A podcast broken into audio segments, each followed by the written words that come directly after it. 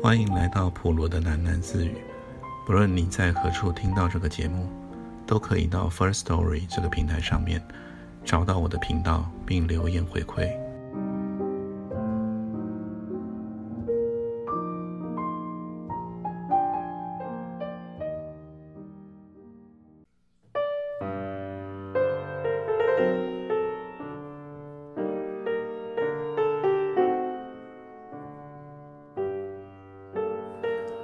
不管经过了多少年，只要闻到金缕星的气味，君霞一定马上回想起进城的那一天。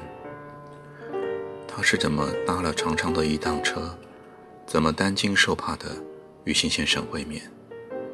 这些片段变得无关紧要，倒是辛先生办公室里的那一盆金缕星，移植进了脑海似的，开放的越来越新鲜。香的越来越强烈，将这幅回忆熏成了甜蜜蜜的暖色系。尽管那其实是冻死人的一天呢。第一印象就是这么顽强，它就像上古时代的信仰，注定要渐渐的被怀疑、被拆穿，却总还潜存着谜样的图腾，尤其是诅咒，永远被乐意的流传。一个人死的人，这是辛先生给军霞的第一印象。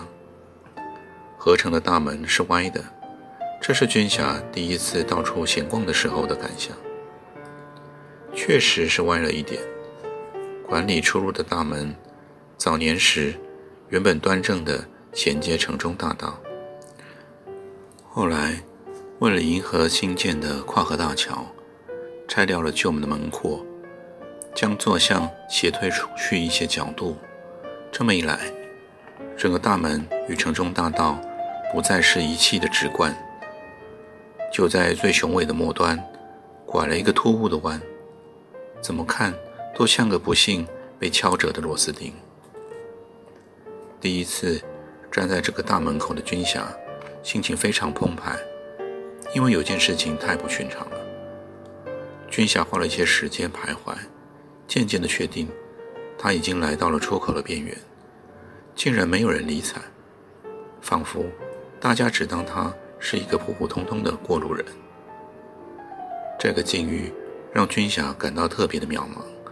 风很冷，阳光很亮，每个人看起来都很勤快，除了一个人，警卫室旁那个小凳上面的老头，太老，应该不是警卫。但他始终坐镇在那儿，既像在执勤中，又像全心全意的在晒太阳。他的脸垂得很低，或许在打盹，也可能是某种盯梢中的伪装。若有意，似巧合的，这人低垂的头颅总朝着军霞的方向。自从坐牢以来，这还是军霞第一次。在光天化日之下自由的活动，而四周没有重重的栅栏，没有通电的铁丝网，没有鹤蟹瞭望中的看守人员。军侠壮起胆，轻咳一声，以最自然的步伐朝城外而去，还是不见阻拦。满怀着惊奇，军霞就在城门口，跑马灯一样走回来，又跨出去。B，一个穿制服的警卫神奇的现身，满脸不耐烦的吹哨，又大幅的挥手。原来军霞阻碍了车辆的通行，他被撵到了门外一旁去。第一个矛盾的问题，于是迷惑着军霞：难道他真的自由了吗？不尽然，据说。他现在的身份是刑期中的战士外役。军霞再三思量，“外役”这个名词，想从其中发掘出一点亲切的生活情调，一点趣味。他继续传神的文字描写目前的状况，因为他很想发出几通简讯。那应该是几则情意写得很清淡的短文，发给亲爱的朋友们，内容简洁，不期待太多回复，只希望送出一些消息。最近的变化总让他感到十分的不踏实，好像只有报讯出去，让别人获悉他的处境，才总算有一点确立。他于是不时地在心中拟稿，该怎么写才好呢？只要一想到当年在校园里惹起的大风波，君霞的思路就低调了许多。特别想将简讯写成轻轻松松的闲话家常。我搬到一个叫合成的地方，这里看起来还好，和别的地方没有什么两样。主要是给信用破产的人工作的园区，生活还算自由，这边的待遇不错。住单人宿舍，也发放不少衣服用具，风景普普，到处都看到有人在种树，说不定在将来，这边会变成一个森林公园那一类的，不错吧？如果活得不耐烦，请狂刷信用卡，早日来这边和我作伴吧。想想又作罢，太俏皮了，也有触眉头的嫌疑。再说。没有解释他为何被移送来这里。若要说明外溢这个事情，就势必让人想起他还在服刑的其中。一念及此，君想难堪了。虽然朋友们渐渐明白他的情况，监狱毕竟是他极力避免提起的字眼。我被调派到合成工作，不知道要待多久，职务也还不清楚。只知道我的主管姓辛，应该是一个蛮好相处的人。不妥，谁会在乎这样一个边缘小城的一个小小官员呢？一连串废话，尤其显出了他的彷徨，他的满头雾水中的窘状，像是乞求同情似的。我暂时搬到了合成，一切都好，勿念。就这句吧。勿念是同学之间流行的简讯结语，有点尽在不言中的味道，也有一些强作潇洒，潇洒的铿锵有力，夹带袅袅余音。我其实需要你的想念。这么沉吟着，一阵苦涩来袭，因为实情非常可疑。娟霞想，在这个世界里。还有谁真的挂念他呢？自从妈妈宣布与他断绝的关系以后，他那人丁单薄的家族里，该也是努力的涂销关于他的一切记忆吧。幸而还有亲爱的朋友，一些大学哥们，曾经那么温暖的约定好轮班来探监，准时为他送来营养品。说是营养品，限于财力。也限于男孩们的体贴能力，多半是类似郊游远足的小点心。朋友们来了，隔着玻璃幕与他对谈，说的竟是一些充满祝福意味的好话。临走，留下一包包的零嘴干粮，每次都让君夏有一个错觉，好像玻璃幕的这边就是月台，而火车轰轰然的正要启动。大伙儿是来送他步上一程又一程的旅行。然而，这一列特快车带走的人却不是他。朋友探访的次数逐渐稀落了，补充的物质不再准时的送达，有时干脆以包裹邮寄寄来，附带一两张真挚动人的小卡片。到末了，一整群哥们。终于全部失去了音讯，在狱中推算起时间，这些同窗好友应该都已经陆续的进入了医院实习。前程万里，谁也没有多余的闲工夫。君夏无法苛求别人，让他打从心里发疼的是食物问题。断了元粮以后，他竟又长高了一些，却清瘦许多，出脱成一种。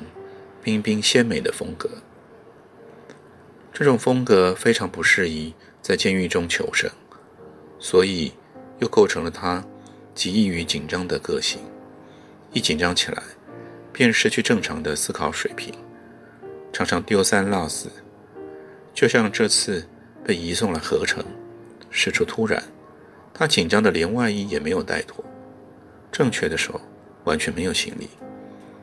他是光着两手走进了合成，到这儿，君夏忽然想起一个关键，那一本抄写了朋友们联络方式的小笔记本，根本不曾带在身边。没将小笔记本带来的合成，是遗忘。或者也是蓄意。总之，这世上应该不再有人挂念着他，一个人也没有。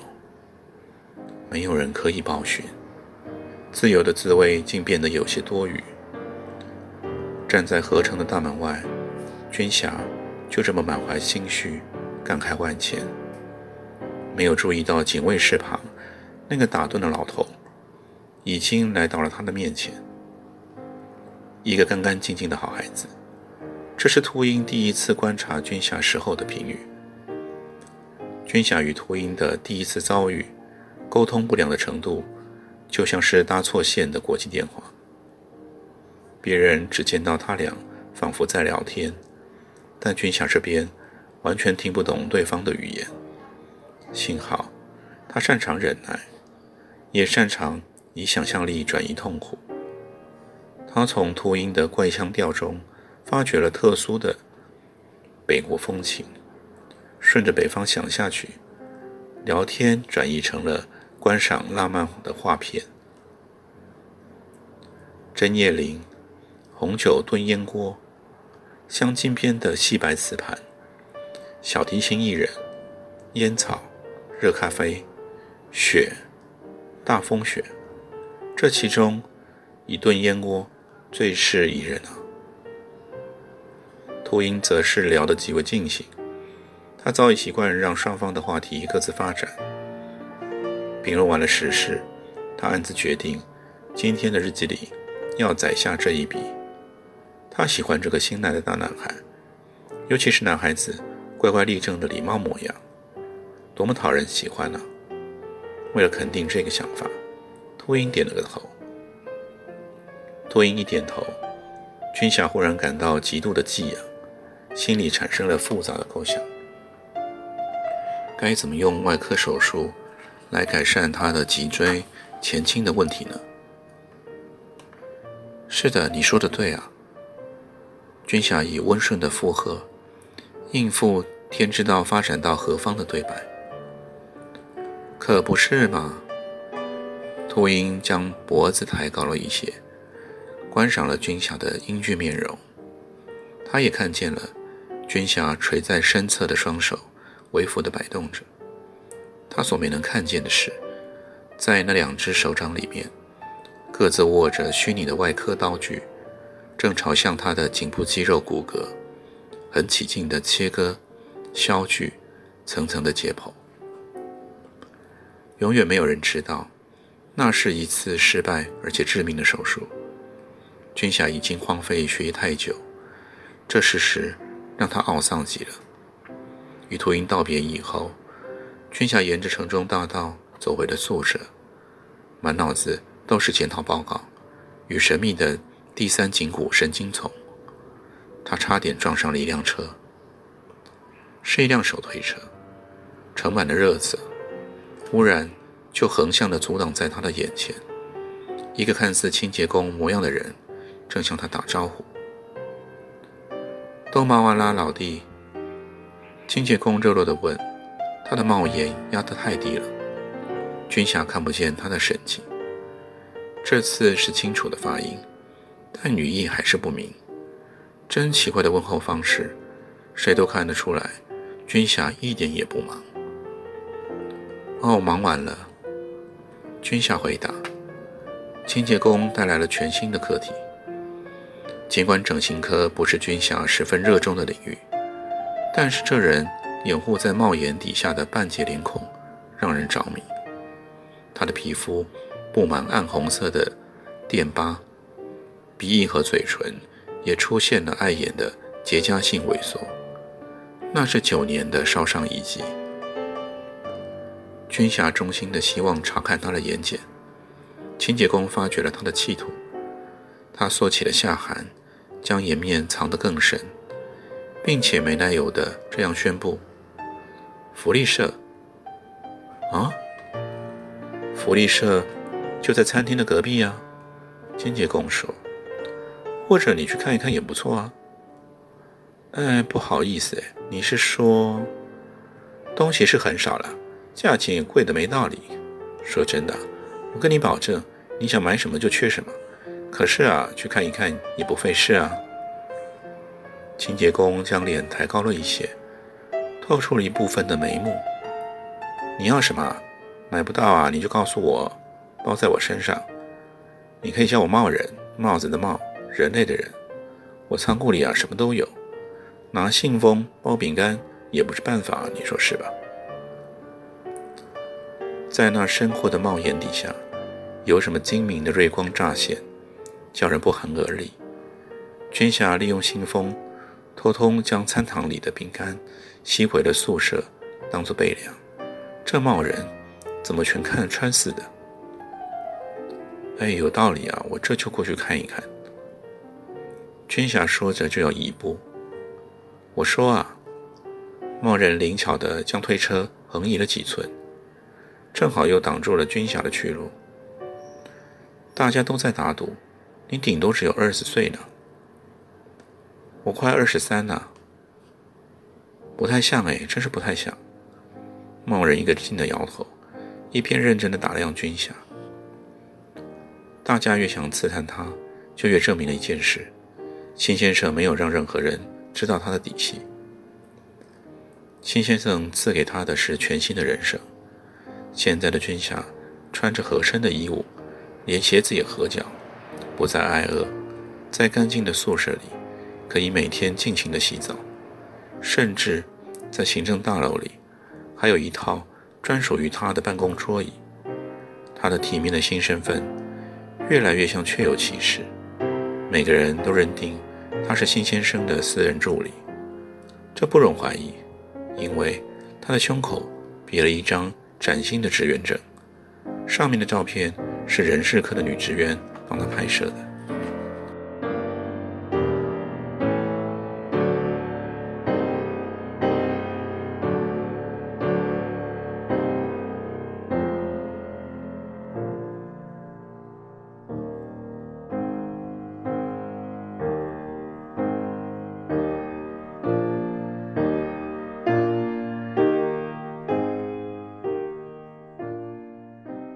就先念到这里，我们改天见。